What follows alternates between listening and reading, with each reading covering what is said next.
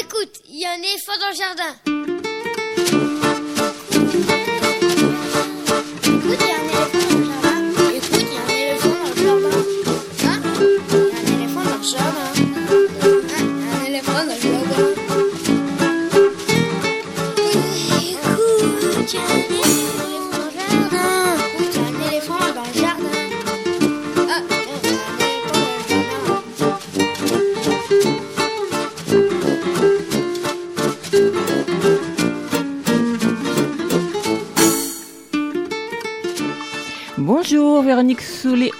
Pour l'actualité culturelle des enfants petits et grands en Ile-de-France. Ce matin, place aux jeux vidéo pour lesquels nous retrouvons pour une nouvelle saison nos deux spécialistes gamers, mais aussi bibliothécaires, Julien Prost et Quentin Le Guével.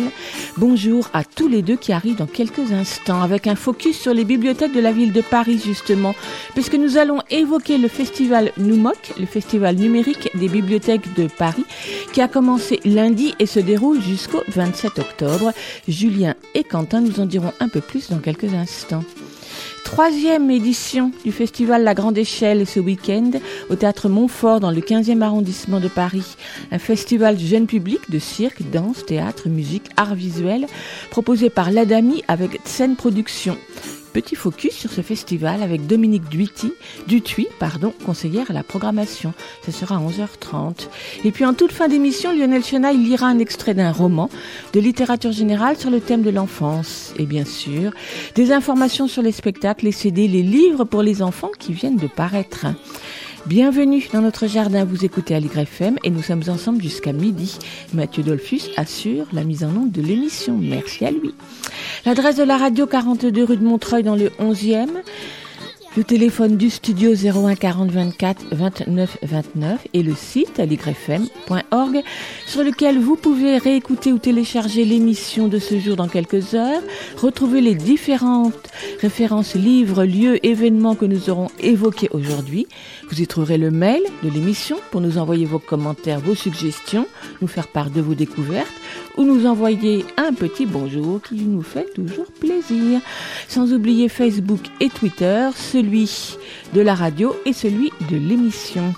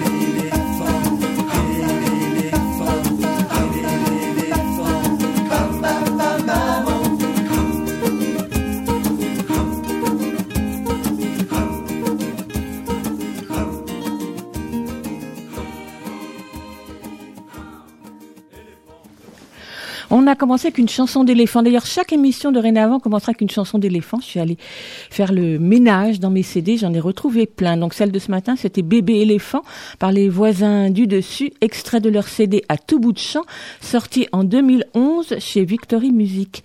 Tout de suite, on va retrouver la revue de presse d'Estelle Laurentin. Estelle n'est pas avec nous en direct ce matin dans le studio, donc elle nous a laissé un petit, ben, petit MP3 comme on dit.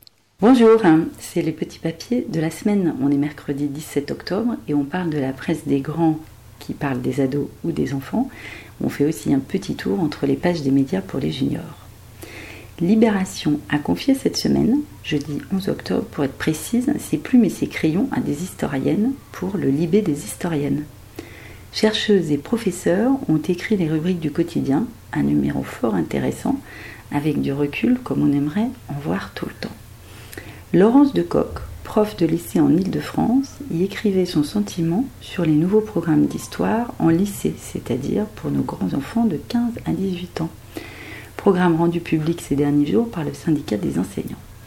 Comme ce syndicat, notre historienne déplore d'abord leur lourdeur qui les oblige tous, profs et élèves, à travailler au pas de charge, un rythme peu compatible, on s'en doute, avec la réflexion et l'esprit d'analyse, mais dans son article, elle souligne surtout le décalage entre ce programme nationalo-centré qui prend la France et l'Europe comme le centre du monde et retient surtout les grandes dates et les grands personnages incontournables, au risque d'endormir les élèves les plus motivés. Alors que dans la vraie vie, les historiens et les chercheurs aujourd'hui se tournent vers une histoire plus mondiale, d'une part, et surtout dans laquelle ils redonnent leur place à des minorités, à des faibles, des gens plus faibles, des immigrés, des femmes, racontant ainsi une histoire beaucoup plus proche de nous. Cette même auteure donne un exemple bien précis sur son blog abrité par Mediapart, avec un article titré Le SNES vient de mettre en ligne l'intégralité des projets de programme d'histoire du lycée. C'est une régression comme on en avait rarement connu.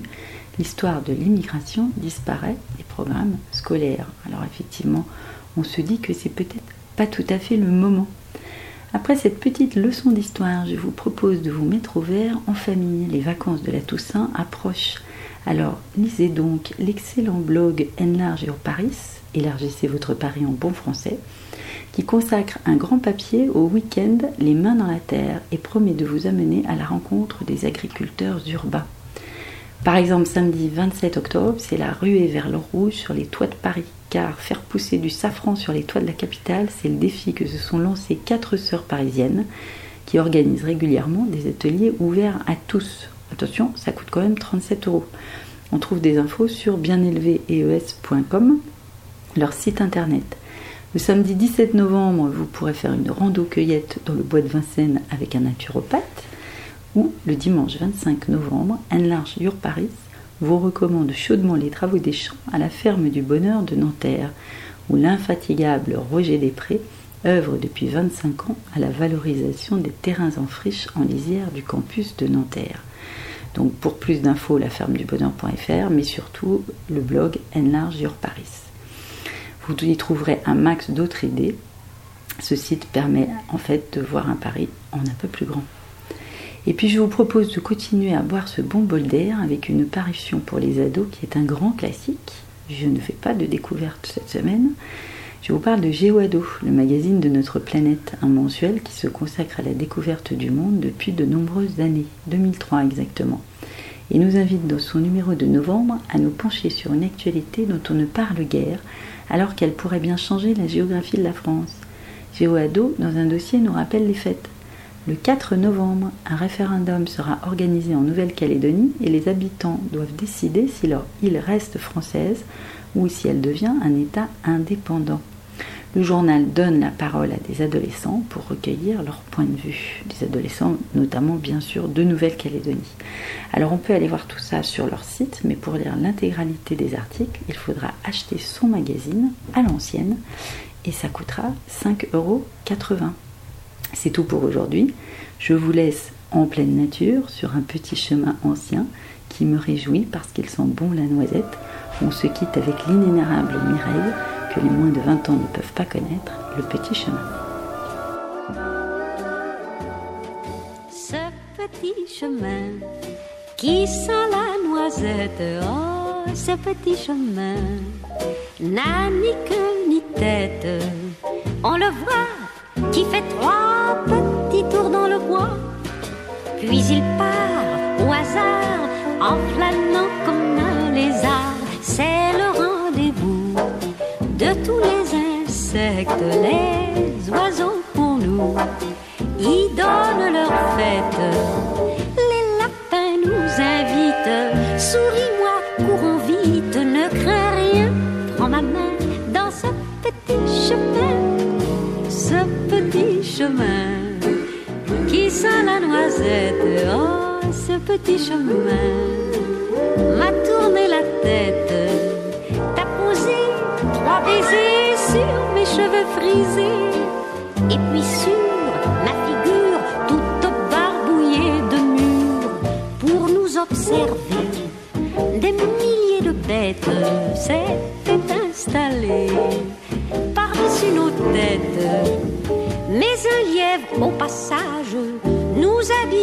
Soyez sages, ne crains rien. Prends ma main dans ce petit chemin.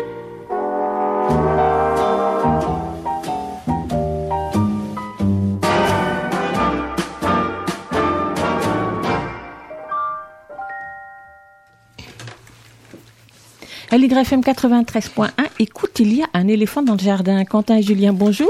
Bonjour à l'IFM. Salut. Je vous ai dit bonjour tout à l'heure, mais vous n'étiez pas dans le studio, donc maintenant je vous le dis en direct. Eh oui, mais c'est ça, c'est le don d'ubiquité euh, qui marche moyennement. On était déjà très flattés tout à l'heure à distance. À mon Eh, avis. absolument. J'espère bien. Donc avec vous, j'ai d'abord, je vais vous dire que je suis ravie de vous retrouver pour cette nouvelle saison. Mais nous aussi, c'est un peu comme une seconde rentrée des classes. Oui, un petit peu, cool. sauf que dis donc ça a traîné hein, quand même. On est le 17 ben, octobre. on est des adultes, alors on rentre quand on veut, Et puis nous, ça nous aurait beaucoup plu de rentrer des classes un 17 octobre à l'époque aussi. hein. Mais j'ai mes Notre- souvenirs de, de, de- d'université qui marchaient bien, de rentrer des classes un peu à l'arrache. Est-ce qu'on rappelle où est-ce que vous travaillez ou c'est pas la peine? Allez, Soyons fous. vas-y Quentin, commence. Alors moi, je travaille à la bibliothèque Louise Michel à Paris dans le 20e, euh, qui est une bibliothèque où on a plein de canards, de thé, de café, d'amour pour les gens, le monde et aussi un peu les jeux vidéo. C'est une bibliothèque Oula, c'est un peu magique et magnifique, et je dis ça Voilà. en toute euh, subjectivité. D'accord. C'est un peu le pays des licornes, mais Oui. la version bibliothèque Oui, et avec euh, un meilleur café. Exactement. Euh, et puis bah moi je travaillais à la bibliothèque Louise Michel jusqu'à très récemment et depuis le mois de septembre je bosse au département formation et innovation pédagogique des bibliothèques de Sorbonne Université. Vous pourrez d'ailleurs retrouver le hashtag Grand Julien sur le site de la bibliothèque. Absolument. Euh, voilà où je m'occupe donc de formation des étudiants, de ludopédagogie et de tout un tas de trucs gamifiés qui sont assez rigolos dont on aura l'occasion de reparler sur ces ondes un peu plus tard. On lance l'indicatif de la chronique? C'est parti.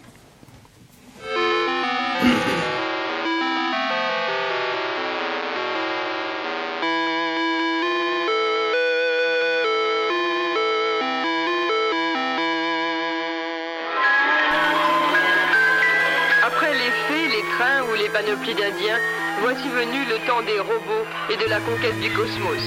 Les contes ne peuvent plus être que de science-fiction et on s'approprie la télévision grâce aux jeux vidéo. Relégués au grenier les faits sans doute, mais l'informatique et la vidéo, eux, ne feront que prendre une place de plus en plus grande au fur et à mesure que la télématique envahira notre société.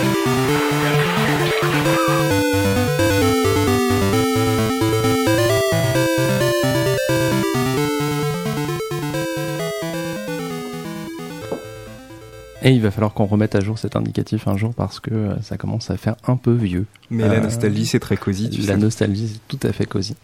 Donc on est ce matin, euh, on est au milieu du mois d'octobre, et comme chacun le sait, au milieu du mois d'octobre, qu'est-ce qu'il se passe, Quentin? Euh, je réalise qu'on n'est plus en septembre, que les vacances sont loin, que j'aurais du mal à me lever, qu'il commence à faire froid, que les gens sont morts et les rues grises. hein. Absolument tout ça, mais aussi c'est Numoc. Et ça, ça met de la couleur dans les rues grises et dans les gens mornes. Et donc du coup, dans ce studio, nous avons été rejoints par un homme exceptionnel.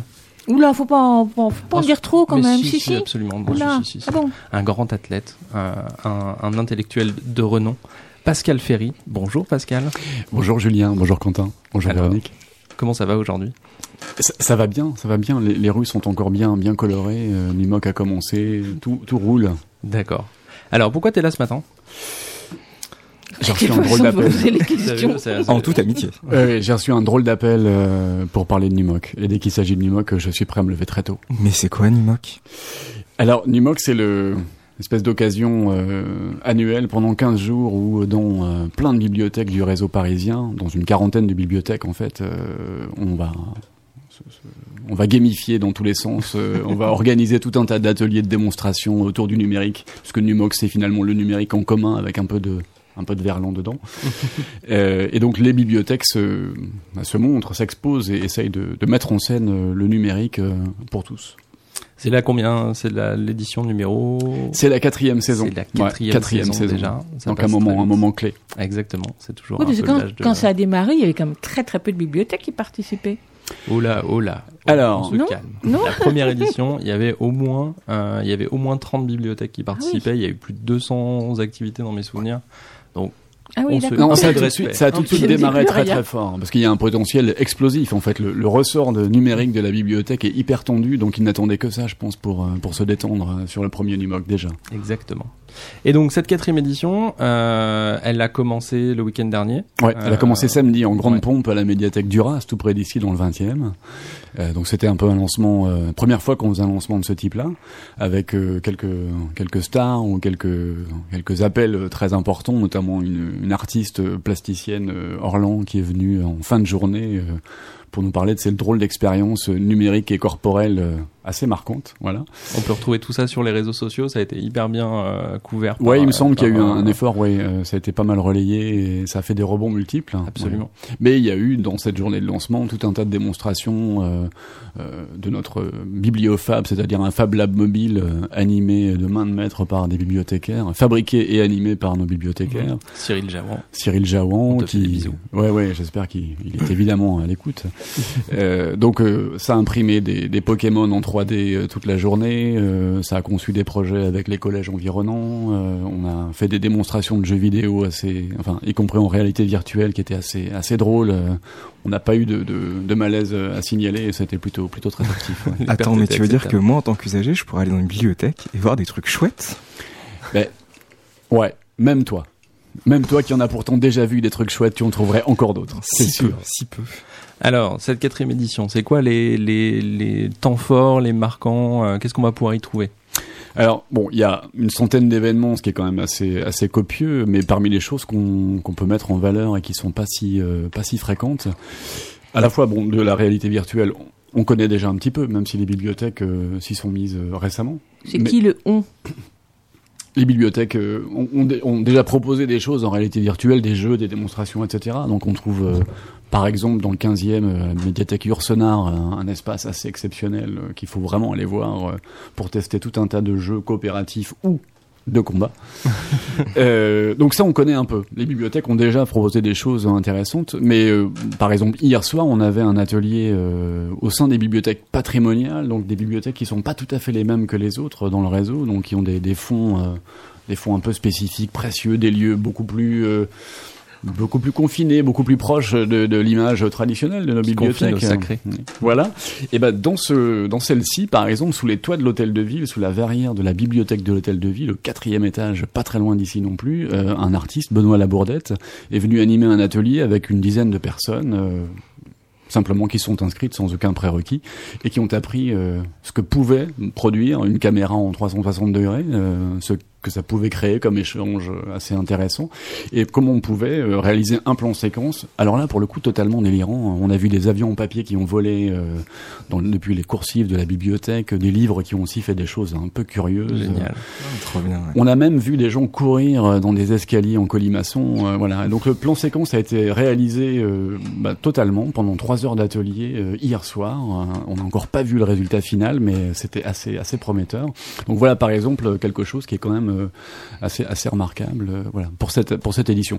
On a d'autres trucs et en particulier, je pense qu'on peut. euh, c'est l'esprit de la bidouille qui anime un peu Numoc.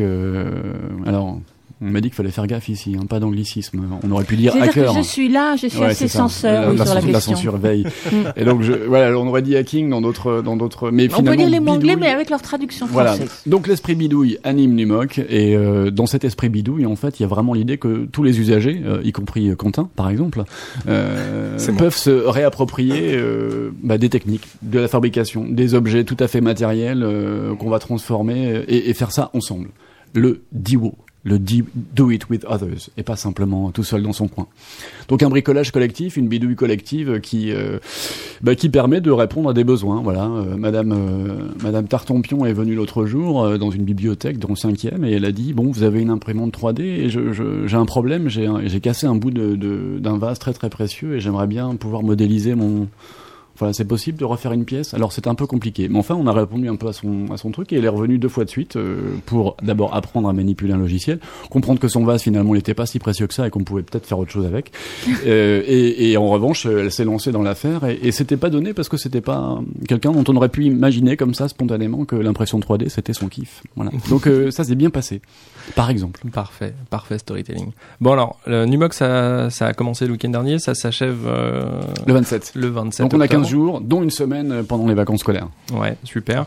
Si j'ai pas beaucoup de temps là, euh, je, tu me conseilles quoi? Euh, Les trois, trois animations, les trois trucs auxquels il faut absolument participer là Ouais. dans les 15 jours. Alors moi j'irais, mais parce que vraiment j'ai trouvé ça épatant et, et très nouveau, j'irais refaire un atelier avec Benoît Labourdette, euh, donc soit à la bibliothèque Arthur Rimbaud, euh, soit à la bibliothèque de, de- historique de la ville de Paris, qui est assez, assez étonnante aussi dans sa nouvelle mouture. Voilà, donc ça ce serait une manière de, de tenter quelque chose de nouveau. Ensuite j'irais probablement, euh, donc ouais j'ai dit Arthur Rimbaud, mais j'irais probablement aussi euh, voir un, voir très rapidement, mais c'est c'est quelque chose. Comment des bibliothécaires qui veulent faire de la récup avec des objets euh, tout à fait étonnants euh, fabriquent un robot magnifique, Ouais. un robot géant. Génial. Euh, Et ça c'est où? Et ça, c'est plutôt euh, la bibliothèque Françoise Sagan, dans le 10e arrondissement. Voilà, et tu en voulais trois. euh, bon, il faut d'abord aller voir le programme complet pour être sûr de pas se tromper. Et ça, c'est très rapide euh, sur Où le est-ce qu'on peut le euh, retrouver Voilà, donc euh, vous allez simplement taper Numoc sur un navigateur euh, précieux, Numoc Programme 2018, et pouf, vous allez tomber sur le site euh, spécialement fait pour ça. Très très bien référencé. Mais une troisième, euh, une troisième animation vraiment top. euh, alors il y a quand même beaucoup d'embarras du choix. euh, on, on est là pour parler euh, des enfants un peu, non? Allez, Hein, quelque chose avec les enfants? Euh, Ouais, ouais, peut-être que c'est quand même important. J'irai faire un petit coup de Lego Mindstorm euh, avec nos amis, euh, soit euh, à la Canopée par exemple, Mhm. dans les Halles, euh, soit peut-être aussi à Vaclav-Havel, dans le 19e, où ils ont un- une panoplie de talents incroyables euh, autour de toutes ces petites fabrications. Donc voilà, je crois que ça, ça marche bien. On avait un Ouais. Raptor euh, lancement de, de- pour le lancement de Numox samedi euh, qui a terrorisé euh, tout Alors le premier si je peux me permettre, Ouais. j'ai vu la photo que t'as postée et en Ouais. fait c'est pas du tout un raptor, c'est un serpent. Ouais, mais on l'a appelé Raptor parce que c'était important. Le créateur a voulu l'appeler Raptor. Moi, je respecte la création. Moi, je serais un enfant, je vivrais un monde difficile hein, si on m'a vendu des raptors et que. Un, Bon. serp- un serpentator si tu veux. Allez, oh, soyons soyons fous. Ah, la solidarité professionnelle marche à fond chez vous. Elle marche absolument euh, toujours. Nous sommes un milieu totalement euh, endogène, euh, bizarre Et hostile. Et hostile. Et très Et hostile. très hostile. Est-ce que vous avez présenté Pascal Ferry? Bonjour On a, Pascal Ferry. on a dit que j'étais exceptionnel. Et c'est déjà ça, Oui, on n'a pas dit euh, quelle de était talent. votre fonction dans tout ça. Ah oui, c'est vrai ça. Alors, je suis bibliothécaire aussi, et, et je travaille au bureau des bibliothèques. Donc, euh, ce, ce bureau qui essaye de coordonner euh, comme il peut et de d'animer euh, le magnifique réseau des bibliothèques de la ville de Paris, donc des 70 établissements du, du cru. Et voilà.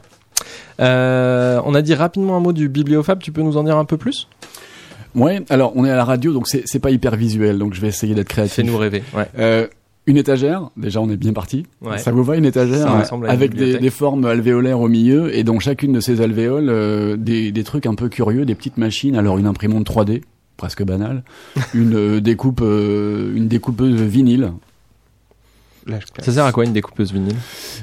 Alors à, à imprimer sur des supports euh, plastiques euh, divers, on pourrait trouver d'autres d'autres supports en fait, euh, des bah des Des formes des patchs, des formes, ouais. euh, voilà, euh, par lesquels on peut refaire par exemple toute une signalétique de bibliothèque. Et Oh. la signalétique en bibliothèque, euh, c'est essentiel. Ou même des t-shirts on avec travaille un pas en logo bibliothèque, de Raptor, hein, Absolument. mais qui va être un serpent en fait. On peut faire des stickers, on peut faire plein de trucs Ouais, avec voilà.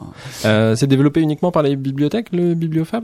Ben, alors le Bibliofab, ouais, ça c'est vraiment une création, une création parisienne, Mm. mais il s'agit surtout d'un, on peut dire que c'est un Fab Lab mobile, Mm. donc des machines euh, qu'on peut manipuler assez facilement, avec y compris tout un tas de tutos et de dispositifs euh, pédagogiques euh, super, super performants. C'est-à-dire qu'en fait, vous n'y connaissez rien, vous passez une heure ou deux avec des copains ou des copines qui sont autour du Bibliofab et vous ressortez vachement savant, quoi. Et surtout très content d'avoir créé quelque chose de vos deux petites mains. Donc un, un Fab Lab mobile euh, qu'on peut promener de bibliothèque en bibliothèque. Euh, Et c'est ce qui va se passer. Là, elle, elle était à, à Duras évidemment pour le week-end, mais on va l'installer pour un mois à Sagan dans le 10e, donc Mhm. François Sagan, dans ce- cette grosse grosse bâtisse euh, toute rénovée. Mhm. Elle va être ensuite. euh, elle était à Rilke, donc euh, dans le 5e aussi, donc une autre bibliothèque du réseau, plus petite, euh, dans laquelle on fait des choses étonnantes. Voilà. Et le Bibliofab a donc à vocation à se déplacer comme ça, de bibliothèque en bibliothèque, pour que des usagers, comme Madame dont je parlais tout à l'heure, qui voulait refaire son vase, euh, viennent avec leurs idées. Tiens, et si on pouvait euh, ensemble euh, refabriquer quelque chose, recycler quelque chose, bref, détourner des usages, ce serait très bien. Donc voilà, le Bibliofab, pareil, c'est à retrouver euh, en ligne. Il y a pas mal de documentation qui ont été euh, qui ont été notées. Il y a, il des petites vidéos qui circulent aussi pour expliquer un peu ce que c'est et, euh, comment s'en servir. Euh, tout le programme est à retrouver donc sur le site de toute façon sur paris.fr. On trouve assez rapidement les trucs sur les différents réseaux sociaux de Numoc, Facebook, Twitter, Instagram. Oui. Euh, je te fais le service après vente. Ouais, je trouve là, ça vu, super. c'est- magique. C'est l'aspect Euh, corpo, là, ça revient. Exactement, tu vois, je- on ne fait plus partie de la même crèmerie, mais malgré tout, il y a des attaches qui restent. Euh, mais voilà, en tout cas, Numoc, c'est vraiment un festival qui est, euh, qui est assez chouette, qui d'année en année s'est renforcé dans sa présence dans les bibliothèques et auprès du public, et qui a acquis une place totalement légitime, qui fait partie maintenant des événements de la culture maker, donc la culture de la bidouille euh, euh, qu'on peut retrouver un peu partout maintenant et qui est si vendeuse, mais avec un vrai sens qui est apporté par les bibliothèques. Et, euh, et c'est chouette et on, on adore soutenir Numoc. Et qui rassemble les adultes et les enfants? Absolument. Ouais, les adultes de tous les âges, les enfants aussi de tous les âges, parce que précisément c'est peut-être un des enjeux de, de, de cette utilisation-là du numérique, euh, c'est que il est vraiment fédérateur. Voilà. En tout cas, il peut l'être et il devrait l'être, et, et c'est l'occasion de le, de le montrer, de le démontrer euh, dans les bibliothèques, qui sont le, le lieu idéal pour ça. Et puis dans cette période où on ressouligne à nouveau la présence de la fracture numérique, même si on lui donne d'autres noms, euh, la nécessité de travailler sur la littératie numérique euh, de tous les utilisateurs, de, tout ça, les bibliothèques sont aujourd'hui un des axes majeurs de travail sur euh, sur sur cet aspect-là euh, pour euh, faire une sorte de formation générale des publics euh, à, à tout ça. Et que le tout numérique tel qu'on le connaît aujourd'hui euh, présente quelques quelques limites. Et les bibliothèques sont là justement pour euh, pour apporter un appui à euh, tous ceux qui sont parfois laissés sur le côté. Et euh, et puis former beaucoup les enfants aussi parce qu'il y a un, un besoin magique euh, non un besoin nécessaire euh, justement face à une certaine pensée magique et de dire oh bah les Toi enfants c'est bon. au bus magique depuis ça J'adore le bus magique. Je- je- je- je- Oui, c'est ça. le- les bibliothèques sont le lieu pour euh, cet accès à cette, à ce pan-là de nos cultures, hein, comme je générique euh, l'évoquais euh, tout à l'heure de façon très très novatrice finalement. Le numérique va envahir notre planète. Voilà. Et donc euh, on ne naît pas euh, avec cette littératie numérique. De façon naturelle, mais il faut, il faut le, il faut en être acteur ou en tout cas le maîtriser un minimum pour peut-être le mépriser derrière, mais surtout pour ne pas en être victime. Et les bibliothèques sont le lieu gratuit où c'est possible. Voilà. Exactement. Magique ou pas magique, pour les enfants, les jeux vidéo, en tout cas, ça les passionne. Donc, Absolument. deuxième partie de cette chronique, des présentations de quelques jeux vidéo. Absolument.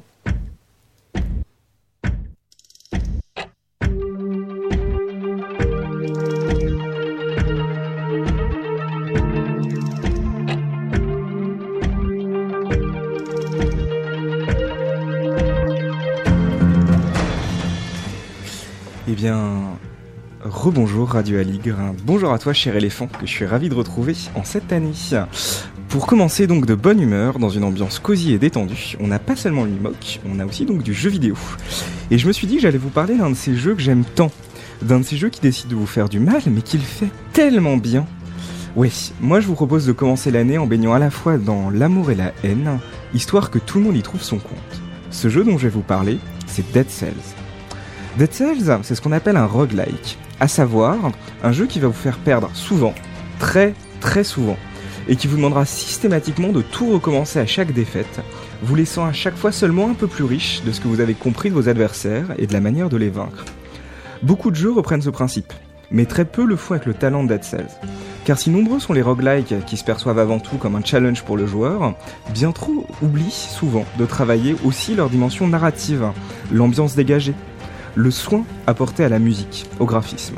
Bref, de concevoir leur jeu comme une expérience globale et non pas comme un casse-tête.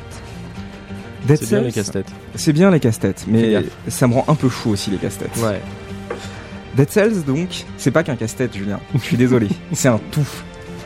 Et c'est un tout qui est maîtrisé de bout en bout, avec une musique entêtante, des graphismes en pixel art, en pixel art superbes, et une narration extrêmement simple, mais qui sait autant jouer d'elle-même que des codes du genre, toujours avec humour et finesse. Et on aime ça, nous, la finesse. On la pratique surtout euh, de façon extensive. C'est aussi un système de jeu d'une incroyable pureté, qui rend le jeu très simple à prendre en main, mais, et à la manière des grands jeux, très difficile à maîtriser sur le bout des doigts.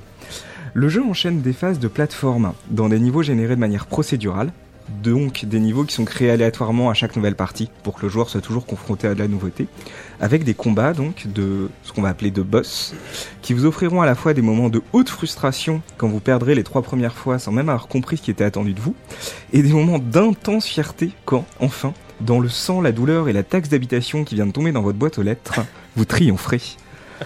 Je passerai très vite sur l'histoire. Vous êtes Sur la quelque chose. Ouais.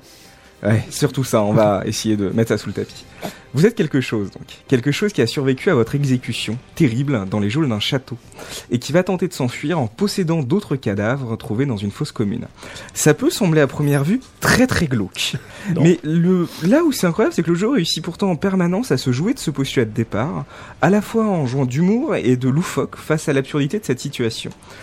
Euh, aussi, et ça aurait été source de sessions de jeu extrêmement intenses, le jeu sait donc se rire de lui-même sans pourtant désamorcer son propos, et sans se tourner en ridicule.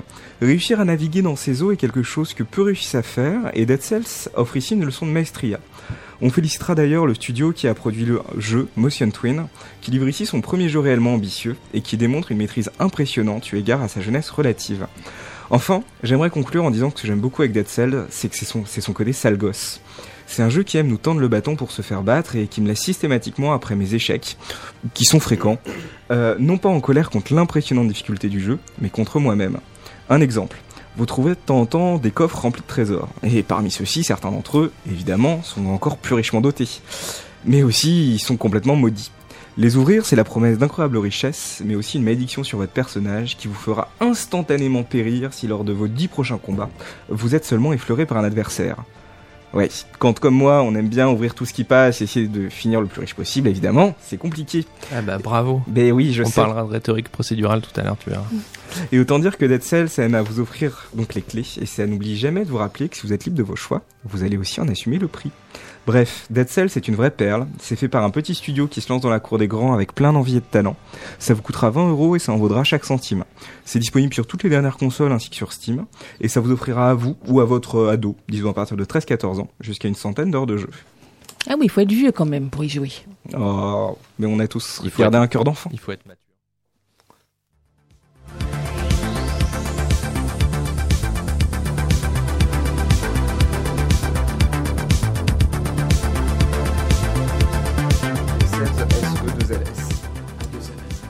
Bon, on va repartir sur un truc un peu plus léger parce que euh, finalement on n'est pas obligé de tout prendre au sérieux comme Monsieur Quentin.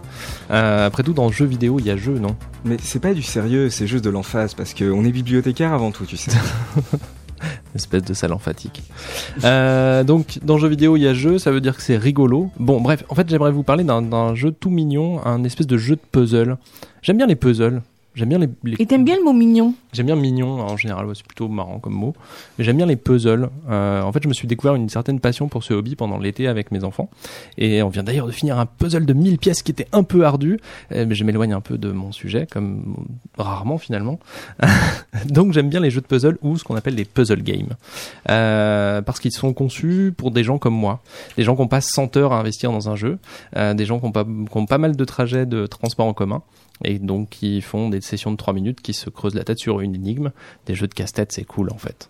Euh, ça demande zéro skill, euh, zéro agilité, zéro compétence ou réflexe particulier, juste de se creuser un peu la tronche. Et du coup, on peut tout imaginer avec ça. Donc là, je vous parle très rapidement d'un jeu qui s'appelle Kobe Oops 2, qui est un jeu de basket. Mais en vrai, c'est un jeu de puzzle où on doit trouver des solutions pour envoyer des babales dans des filets sans toucher les pics acérés qui parsèment les terrains. D'ailleurs, je suis pas sûr que la salle d'entraînement qui est décrite puisse recevoir un agrément jeunesse et sport vu le bordel très dangereux qui jonche les parquets. On va appeler nos nouveaux ministres pour savoir. Euh, pour être plus sérieux, c'est un très chouette petit jeu, euh, sans aucune prétention euh, du monde, autre que celle de vous amuser un petit moment, et pour ça, il est plutôt efficace. Donc ça s'appelle Kobe Oops 2, c'est gratos sur iOS, et c'est développé par le studio Cobra Mobile Limited. Et pour les enfants, à partir de quel âge? À partir de, de j'allais dire 6 mois, mais en fait à 6 mois c'est Mm. peut-être un peu compliqué encore, alors on va dire plutôt à partir de 6-7 ans, en vrai.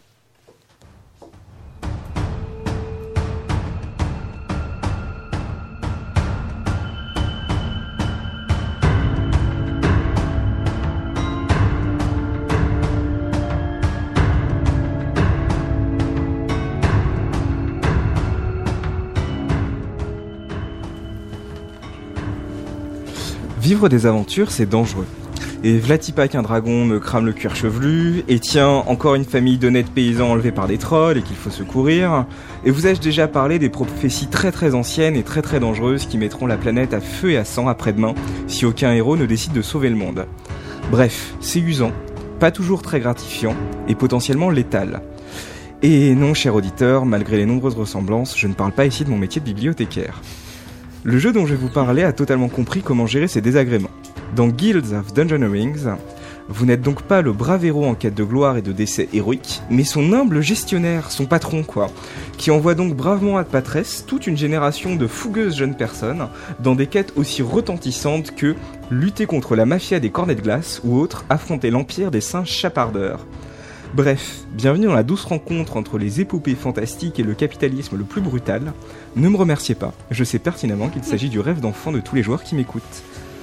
Bien, maintenant qu'on a exploré les grandes lignes, la question est bien sûr, mais c'est quoi le jeu en fait? En gros, il s'agit pour vous de gérer une guilde d'aventuriers, que vous allez envoyer dans des donjons afin qu'ils vous ramènent des trésors, vous permettant de recruter plus d'aventuriers, qui iront dans des donjons plus difficiles chercher des trésors plus importants, qui vous mettront de... Ouais, bon, vous voyez quand je parle de- capitalisme, je crois qu'on est en plein dedans. Boutade à part, le jeu est extrêmement réussi. Les phases de donjon se présentent sous la forme d'un petit jeu de cartes entre votre aventurier et les monstres qu'il affronte. Amateur de deck building, à savoir de jeux dont le principe est de construire vous-même votre paquet de cartes, vous trouverez ici le genre de pépite qui est assez simple pour se jouer dans le métro, parce que moi aussi je peux en avoir des comme ça, Julien, mais assez riche pour vous donner une sacrée envie d'y revenir.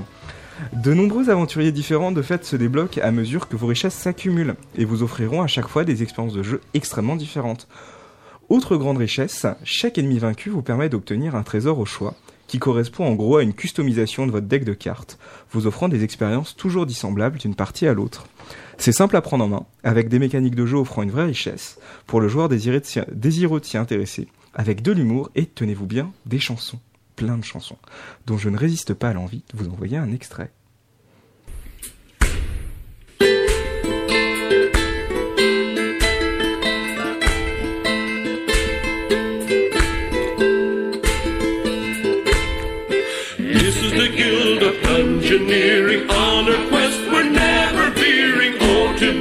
Dungeoneer. Swimming in pools of gold. This is the Guild of Dungeoneering. All the monsters keep appearing. Oh, to be a Dungeoneer. Whose stories will be told.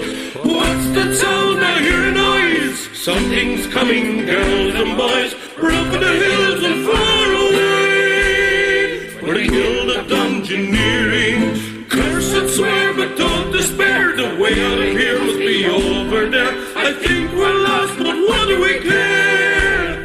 The Guild of Dungeoneering. Voilà. Si ceci ne suffit pas à vous convaincre de jouer, je ne sais plus quoi faire. Euh, Peut-être éventuellement vous envoyer une vidéo de Julien qui tressautait des épaules pendant la chanson. Enfin, Julien bon. Trissotin, Si, c'est chouette. Si, si. Il tressaute avec talent d'ailleurs. Tu sais Enfin, que bref. tu paieras tout ça. Bien, sûr. moment ou un autre. Ce que je pourrais quand même vous dire pour vous convaincre, ce que je pourrais quand même vous dire pour vous convaincre si ça n'a pas suffi et que vous ne voulez pas une vidéo de Julien, c'est que ça ne vous coûtera que la modique somme de 5 euros pour plus d'une cinquantaine d'heures de jeu et que c'est disponible sur tablette et smartphone et qu'on peut aisément s'éclater dessus dès 10 ans si on a un peu de goût pour les jeux en général, les jeux de société et les jeux de cartes. Je peux rajouter que pour jouer avec Julien, c'est gratuit et c'est des heures et des heures quasiment infinies dans son nouveau boulot. Absolument. On peut, on peut absolument dire ça. Allez, les private jokes, là.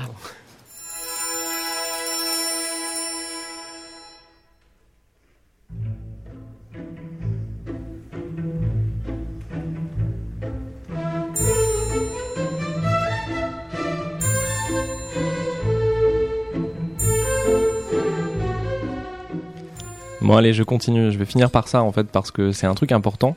On en avait parlé il y a quelques années de ce jeu-là avec Géro Vérité, petit ange parti trop tôt de l'autre côté de la Loire. Euh, et on en avait parlé donc il y a deux ans, mais euh, je, je et puis si jamais on avait eu besoin de couper, j'aurais pu couper ça, mais non. En fait, je plaisante. On va parler de The Witness. Oui, je vais, parler de The Witness, un jeu qui est sorti il y a deux ans.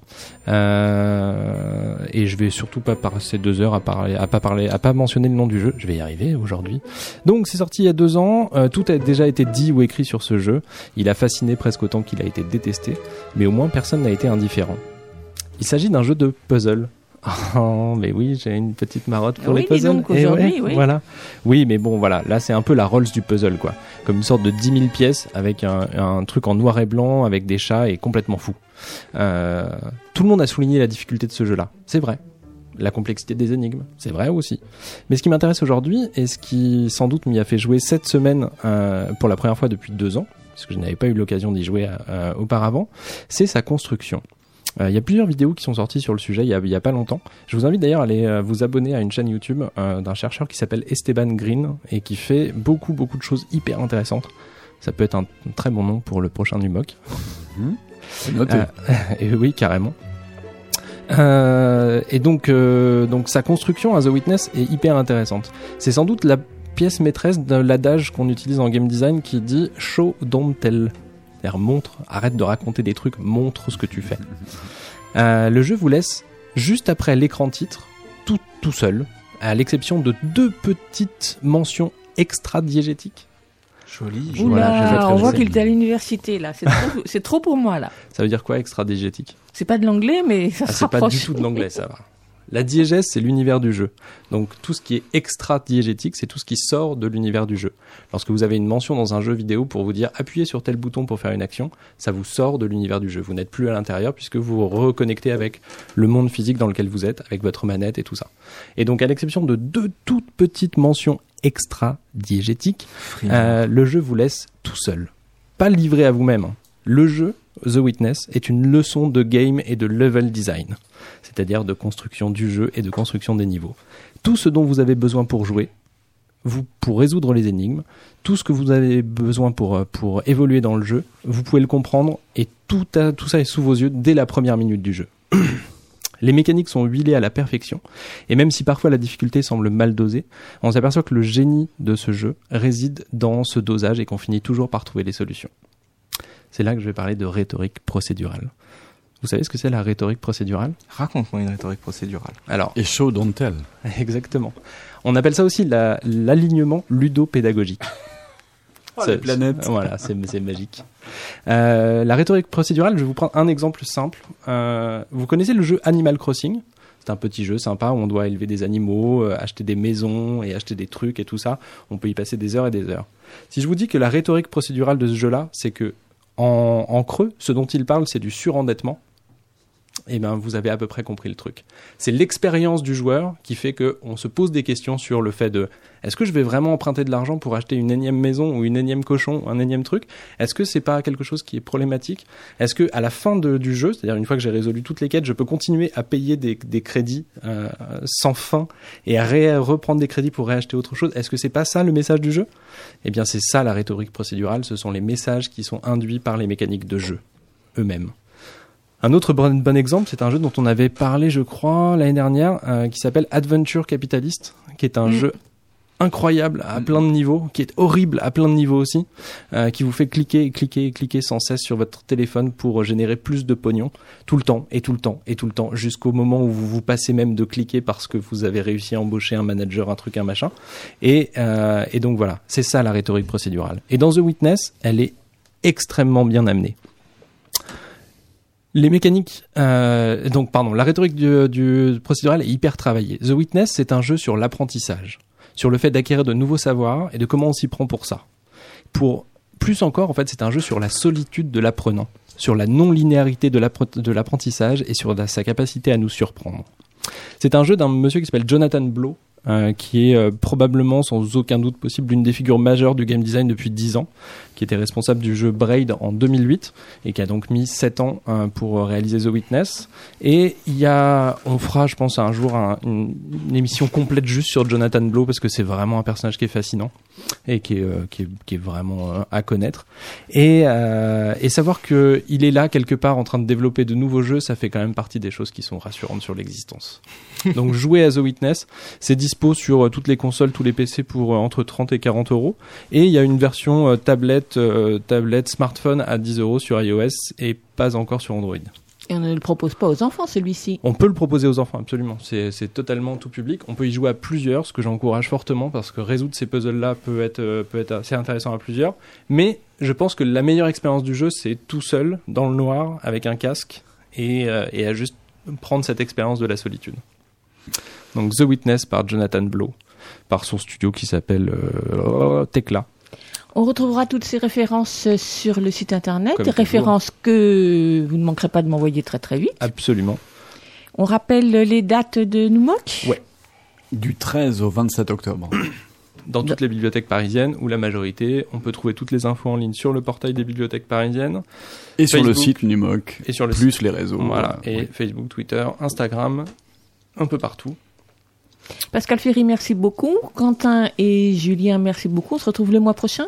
Avec plaisir. hein. Sans doute. Au avec revoir. plaisir, avec un grand plaisir. Qu'est-ce qu'on écoute pour... euh, On va La fin de finir. Alors ça va être un peu, ça va être un peu bizarre parce qu'en fait on a un peu accéléré la chronique. Je, je pense que vous ne vous en êtes pas aperçu chez vous parce que c'est la magie de la radio. Mais on a fait sauter deux trois jeux.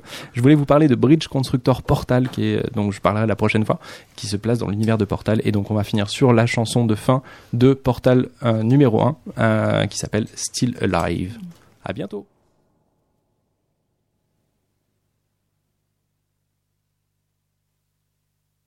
It's hard to overstate my satisfaction at mature science. We do what we must because we can. For the good of all of us, except the ones who are dead. But there's no sense crying over every mistake. You just keep on trying till you run out of cake. And the science gets done, and you make a neat gun for the people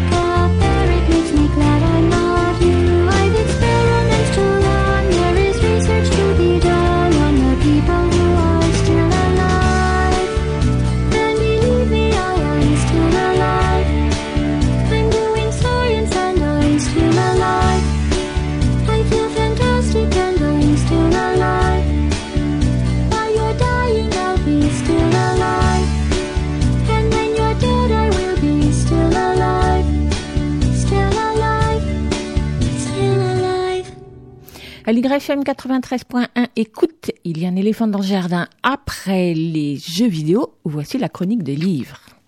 Éléphant qui se balançait sur une toile, toile, toile, toile d'araignée. C'était un jeu tellement, tellement amusant que tout d'un coup, bah, da, boum!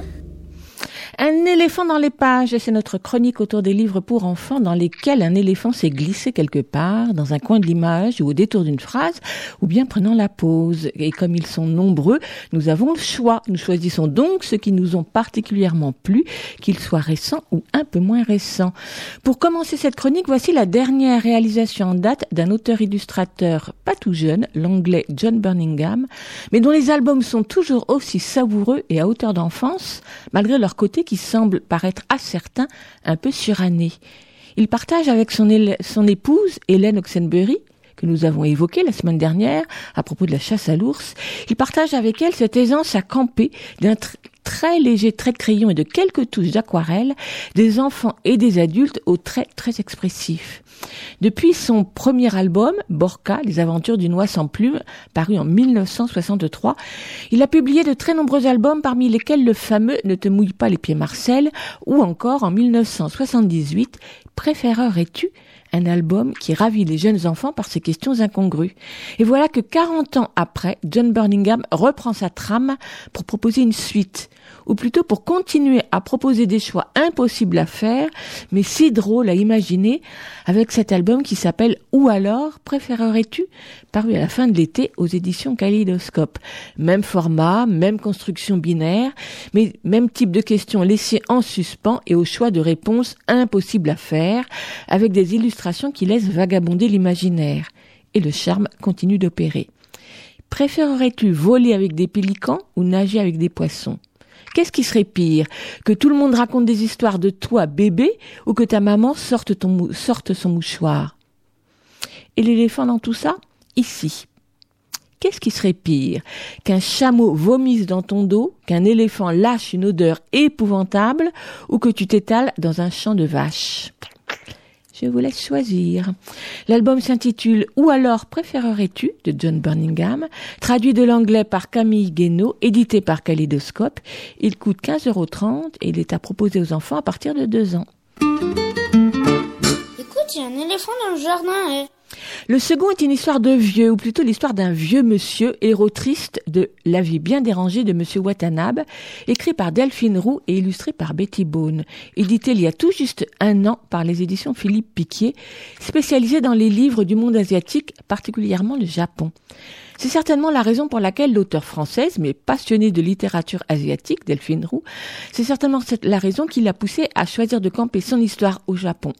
Mais l'histoire de Monsieur Watanabe est universelle, celle d'un vieux monsieur à la vie solitaire extrêmement rangée, dans une maison où tout est parfaitement classé, trié, rangé, où rien ne dépasse. Pas de laisser aller, c'est son mot d'ordre quotidien. Même quand il sort chaque jour faire sa promenade, pas un regard pour le monde alentour. Seul un tableau réalisé par euh, son cousin préféré il y a fort longtemps, un tableau coloré dans lequel trône parmi d'autres animaux un éléphant bleu. Seul ce tableau retient son attention car son cousin lui manque. Et c'est bien sûr un jeune enfant rencontré par hasard au parc qui va redonner énergie et goût de vivre à Monsieur Watanabe.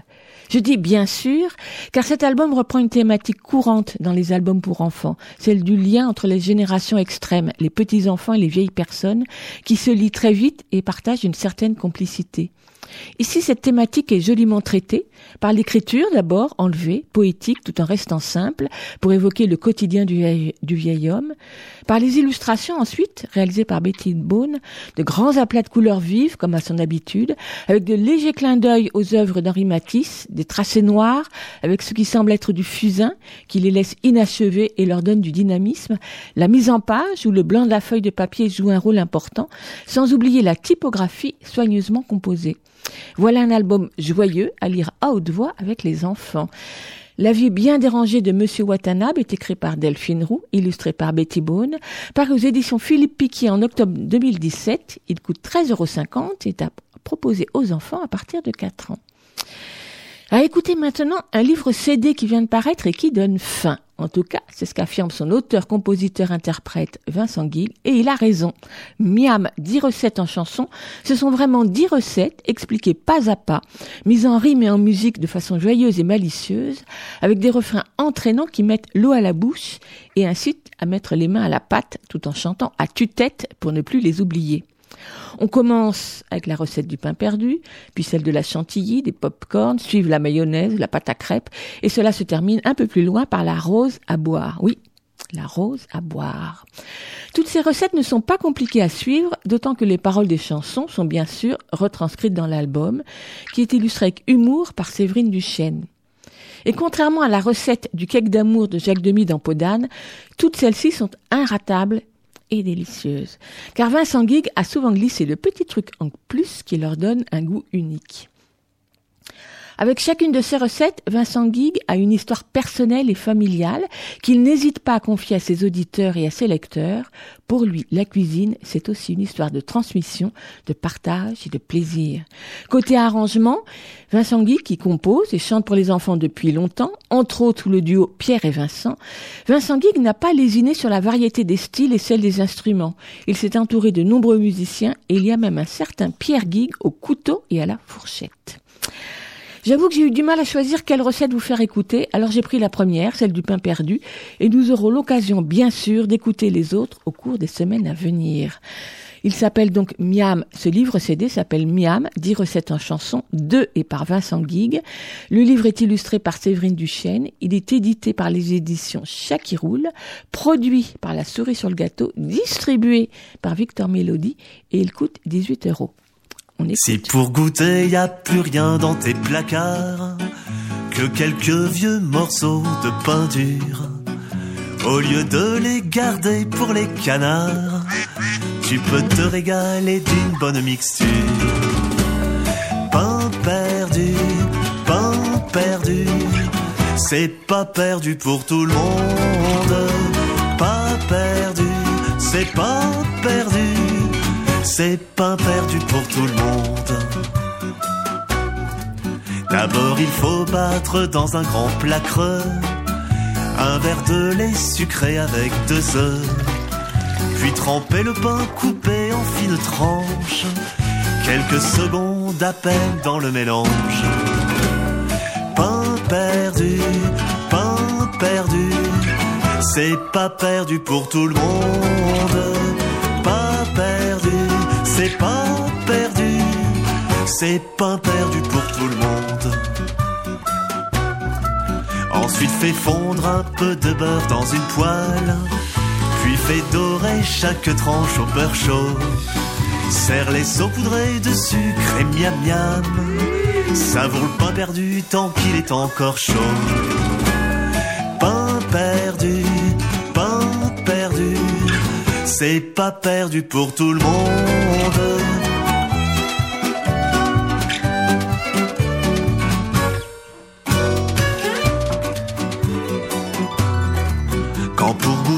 Plus rien dans tes placards que quelques vieux morceaux de pain dur, au lieu de les garder pour les canards, tu peux te régaler d'une bonne mixture. Pain perdu, pain perdu, c'est pas perdu pour tout le monde. Pas perdu, c'est pas perdu, c'est pas perdu pour tout le monde. Allez, pain perdu, pain perdu, c'est pas perdu pour tout le monde. Pas perdu, c'est pas perdu, c'est pas perdu pour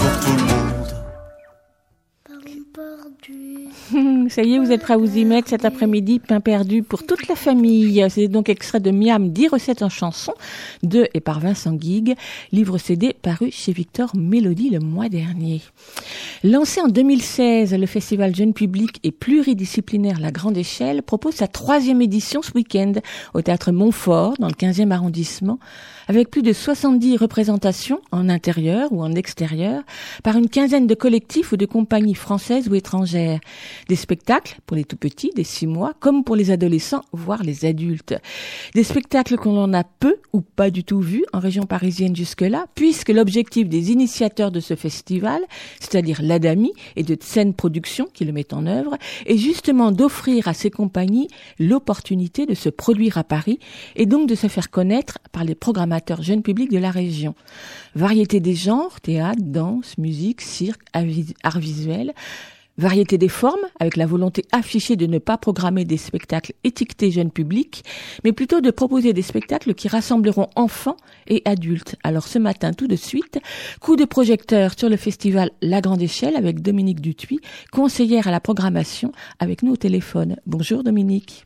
Bonjour Véronique. Donc c'est donc la Parfaite présentation. ben, merci beaucoup. Troisième édition du festival, c'est donc que les deux premières ont donné satisfaction. Alors j'aimerais bien que vous nous représentiez rapidement ce qu'est l'ADAMI et les objectifs qui sont poursuivis par le festival, autres que ceux de faire connaître ces compagnies. En fait, donc c'est l'ADAMI qui a initié ce festival en lançant un appel d'offres et euh, l'ADAMI c'est une société qui gère les droits des artistes interprètes. Ils avaient envie de créer un festival jeune public justement comme vous le disiez euh, pour euh, permettre à des compagnies qui qui ne peuvent qui ne sont jamais euh, programmées sur Paris d'avoir une visibilité. Le problème souvent à Paris, c'est que bah, le, le jeune public reste encore peu peu représenté et, euh, et nous avons répondu à l'appel d'offres. Et puis surtout, comme vous l'avez dit encore, nous avons réfléchi à cette notion de jeune public. Ne pas mettre des frontières sur le jeune public qui ne serait qu'un domaine réservé aux enfants, mais le jeune public est un espace artistique de représentation où adultes et enfants peuvent se retrouver autour de propositions artistiques sensibles qui va déstabiliser un petit peu tout le monde parce que on on n'a pas la même histoire, on n'a pas la même sensibilité et qu'on réagit à des endroits différents et ça crée un- une autre manière de se regarder les uns les autres.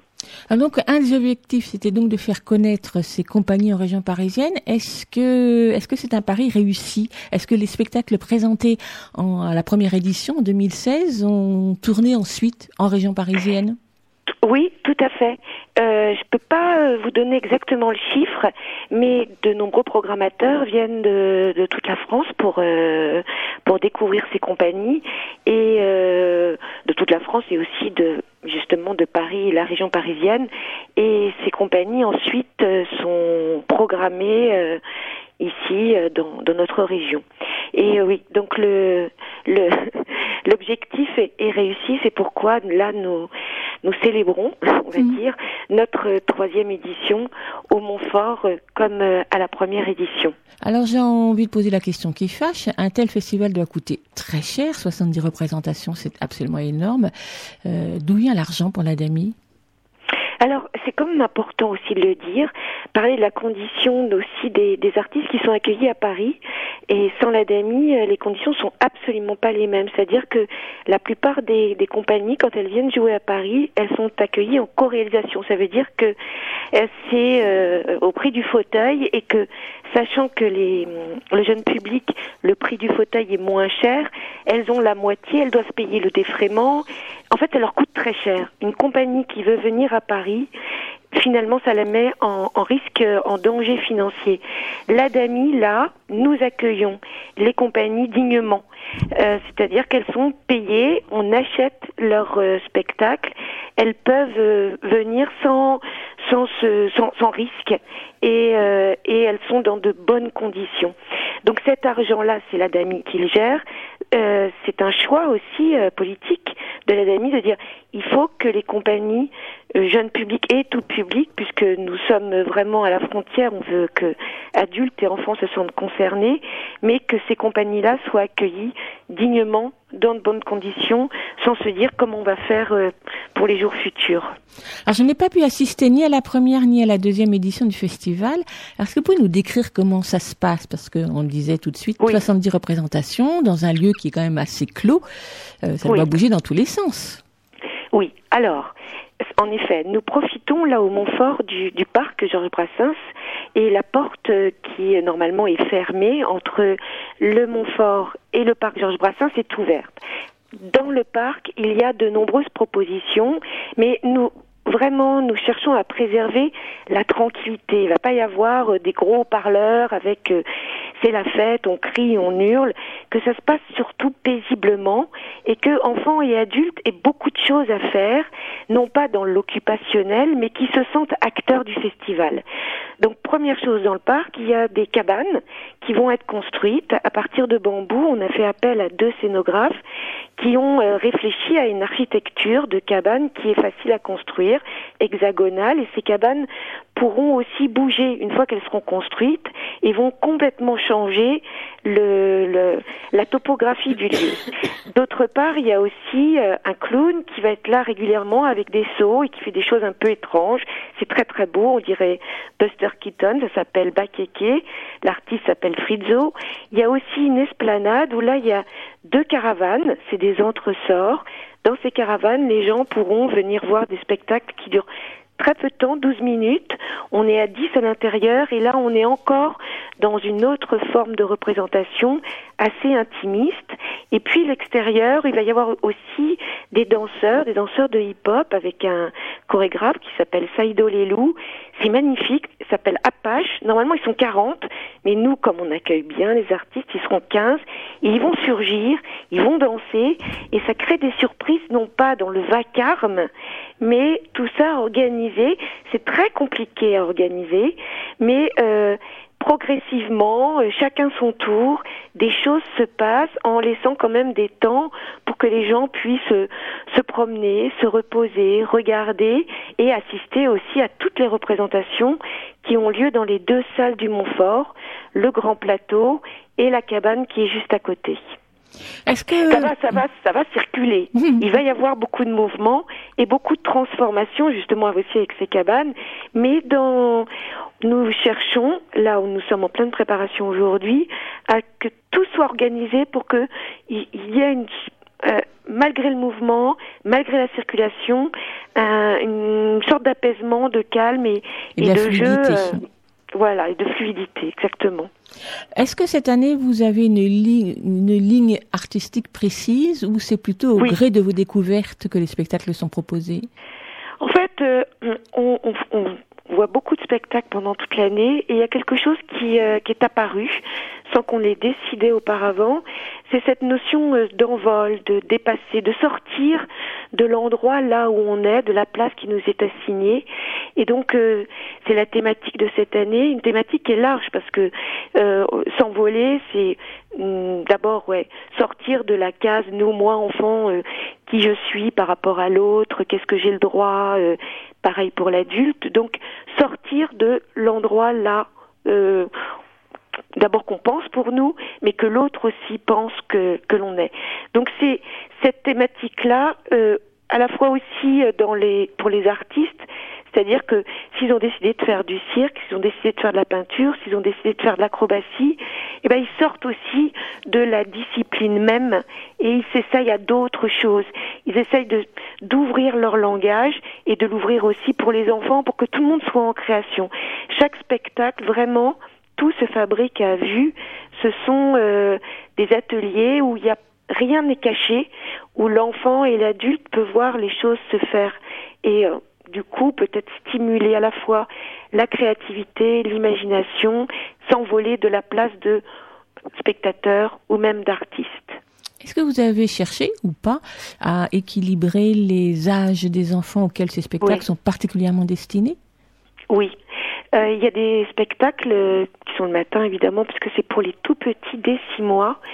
Il y en a un notamment qui s'appelle Carnel, où c'est un artiste qui est euh, au plateau tout seul. Il est euh, percussionniste. Il propose des sons qui sont très intéressants. C'est un percussionniste qui serait plus dans une musique contemporaine, mais sans faire peur. C'est-à-dire qu'il propose des sons et c'est les bébés qui répondent. Et J'ai assisté comme ça à deux représentations. Il n'y en a pas une qui ressemble à l'autre. Les enfants répondent, les bébés, parce que c'est des bébés dès six mois qui sont là, même trois mois, hein, on dit zéro ans. Et les bébés répondent et du coup, l'artiste lui propose avec euh, une, euh, toute une instrumentation qu'il a euh, autour de lui d'autres sons et on est dans un dialogue et il crée une sorte d'orchestre enfant et lui et c'est assez génial. C'est court et ça dure 20-25 minutes, mais c'est un moment génial aussi pour les parents qui voient leur bébé qui écoute différemment euh, que dans notre que dans le quotidien. Ensuite, il y a un âge un petit peu plus âgé, c'est Ravums, c'est une compagnie allemande qui s'appelle la compagnie Flor Schütz et Dönert, qui sont des anciens, des pionniers du du tout jeune public. Et là, c'est à partir de trois ans, et eux, ils jouent avec les objets dans l'esprit des enfants très expérimental, scientifique. C'est Qu'est-ce que c'est que cet objet-là? Pourquoi il tombe? Jusqu'où je peux le tenir? Qu'est-ce que je peux fabriquer? Qu'est-ce que je peux avoir comme interaction avec l'autre? Ensuite, les autres spectacles à partir de l'après-midi sont ouverts vraiment à tous les âges, personnes âgées comprises, euh, et euh, vraiment de, de 4-5 ans jusqu'à plus d'âge. On va terminer par les infos pratiques, c'est-à-dire donc les lieux, les horaires, les tarifs. Alors, le, le festival commence vendredi, alors il y a école, hein, à 10h. Il faut savoir que si des adultes entendent l'émission, ils peuvent y aller, même euh, s'ils n'ont pas d'enfants. Euh, c'est ouvert à tout le monde. Donc il y a des représentations à partir de vendredi, 10h, 13h45, 18h, 20h, plus des représentations dans le parc euh, tout le temps. Pareil pour le samedi et le dimanche, ça commence à 10h. Tout le monde est invité. On peut venir. Il faut savoir que par exemple à, à Genève, je sais pas si vous le connaissez, Véronique. Pas du tout. Il y a, il y a un théâtre euh, jeune public et j'y suis allée, Amstramgram. J'y suis allée, c'est génial parce que j'ai vu des adultes qui, qui venaient là dans ce théâtre jeune public tout seuls, sans enfants et qui n'ont pas d'enfants. Et cette rencontre-là est assez euh, inattendue.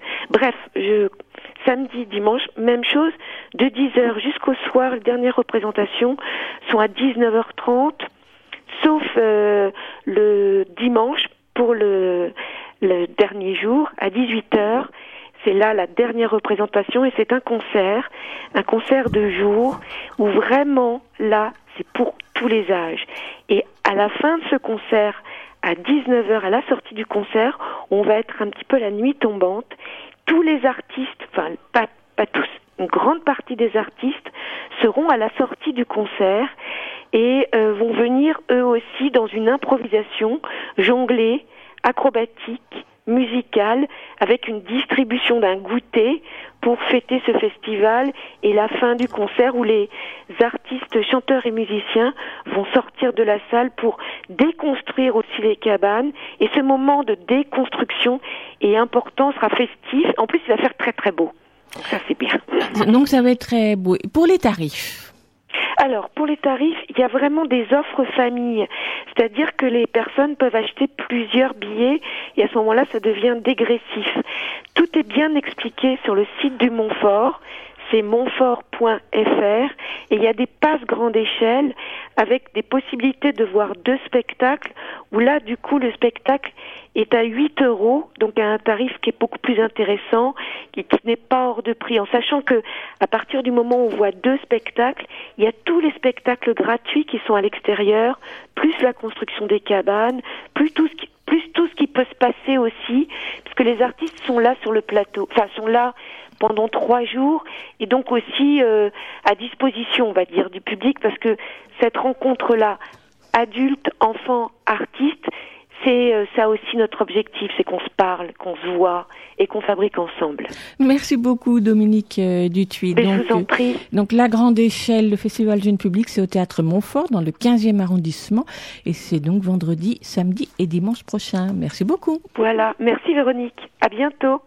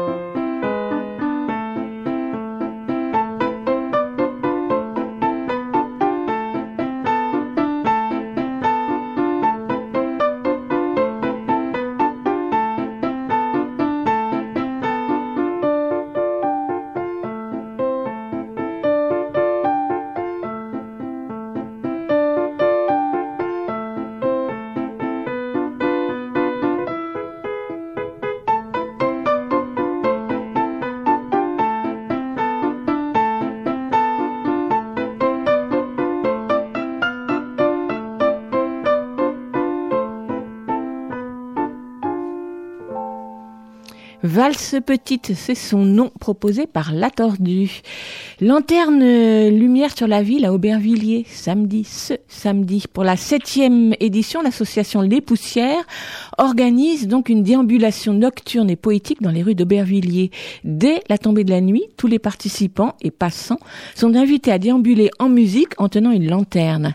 Lancée pour la première fois à Aubervilliers en 2012, cette déambulation propose de participer à une œuvre collective, poétique et éphémère, et donc à poser un nouveau regard sur la ville. Il y a eu toute une série d'ateliers de fabrication de lanternes qui ont été organisés en juillet et en août, qui ont été l'occasion d'échanges et de rencontres entre les participants où se mêlaient les petits et les grands, les habitants et les simples curieux. Faite de papier et d'osier, la lanterne était un objet simple à réaliser, laissant une grande place à la créativité, aussi bien collective qu'individuelle, et qui se retrouve d'ailleurs dans différentes cultures du monde. La galerie des lanternes a lieu, elle, depuis le samedi 6 octobre jusqu'à demain, après-demain, plutôt vendredi 19 octobre, avec des ateliers en continu de 15h à 18h au Théâtre des Poussières, 6 rue des Noyers à Aubervilliers, donc pour fabriquer sa lanterne. Et la déambulation nocturne, elle, a lieu samedi à la tombée de la nuit. Elle part du marché de Montfort, rue Hélène Kochenec, à 19h30. Et donc pour récupérer votre lanterne, vous voudrez mieux arriver à 18h30, mais si vous n'avez pas de lanterne, eh bien vous venez quand même. Et puis une autre info pour ceux d'entre vous qui, comme moi, aiment encore envoyer leur courrier sous enveloppe avec un, timbre original, la Poste a émis cette semaine un timbre à 95 centimes à l'effigie de Célestin et Élise Freinet, intitulé Célestin et Élise Freinet, une pédagogie populaire. Et ce timbre est dû à l'initiative de l'Institut coopératif de l'école moderne, l'ICEM, et de l'Association des Amis de Freinet. Le timbre présente le portrait des deux époux avec des lettres qui sont censées évoquer le principe de l'imprimerie à l'école, Dixit, le site de la Poste. Bon, le timbre n'est pas vraiment joli joli, mais c'est néanmoins une belle façon de faire voyager le souvenir de cet homme, fondateur d'une pédagogie ouverte et respectueuse des enfants, concevant l'éducation comme un moyen de progrès et d'émancipation politique et civique. Et rêvons un peu, peut-être que ce timbre suscitera la curiosité de certains pour aller voir de plus près et s'intéresser aux méthodes pédagogiques freinées.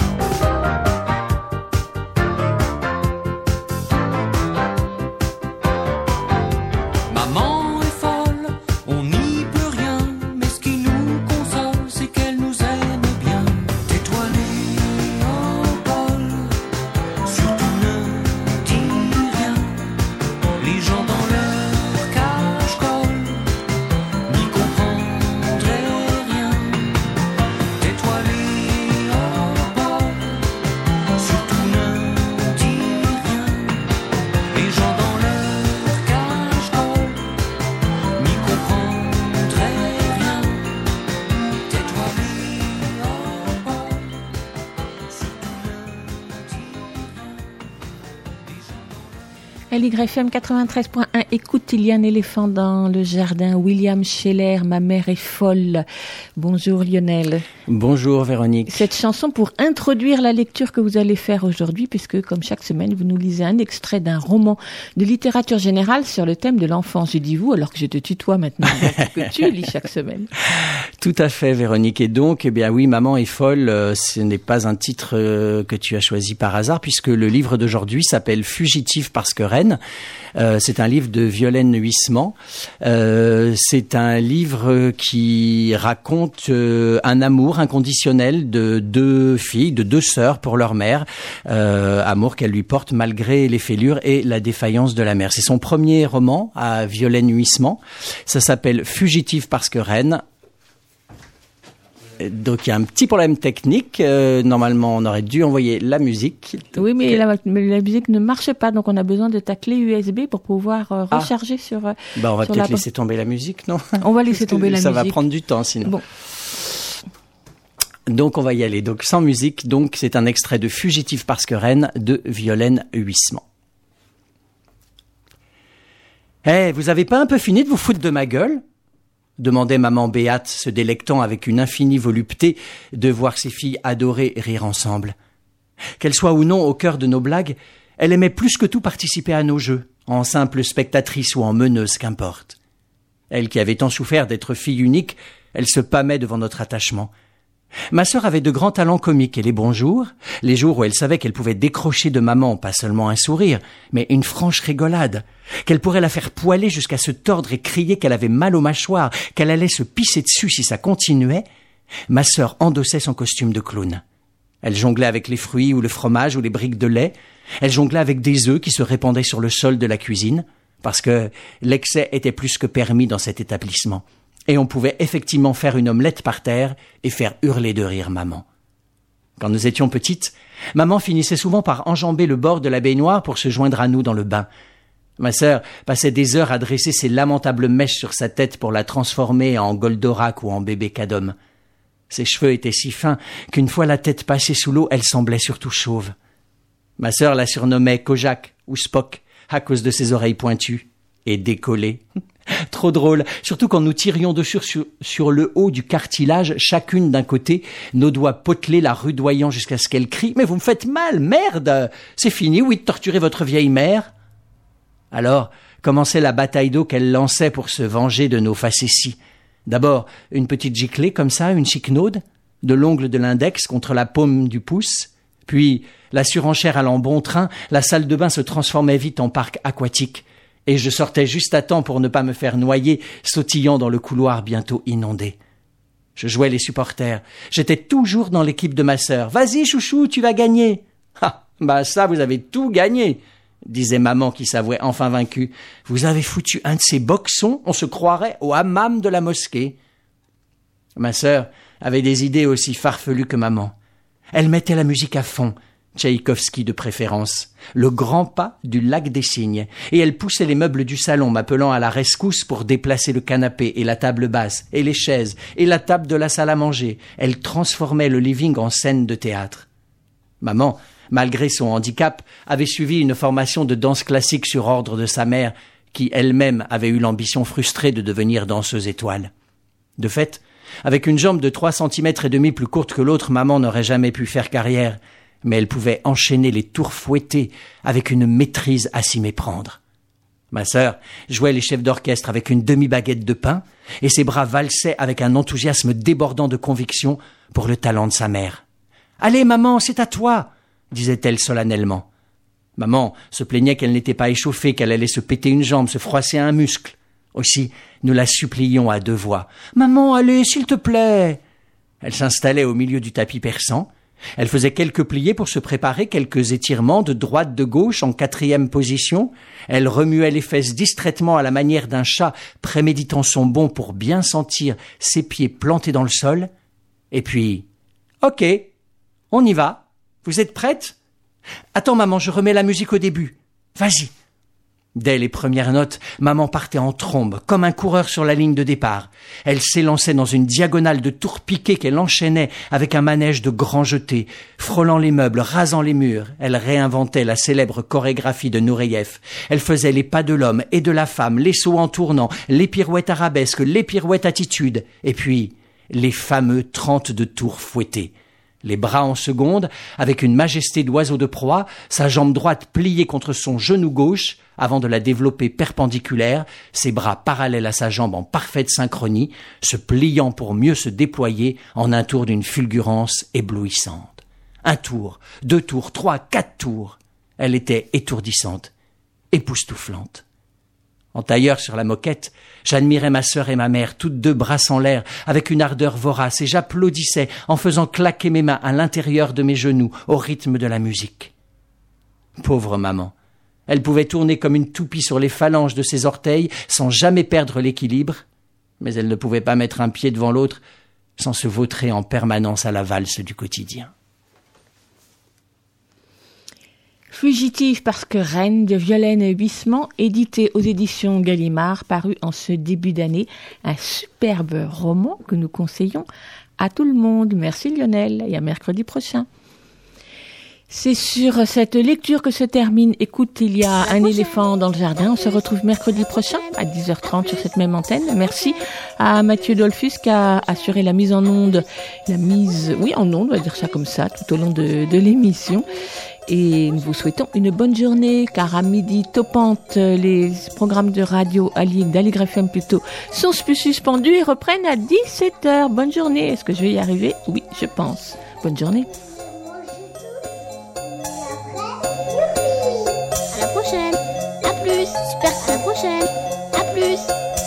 À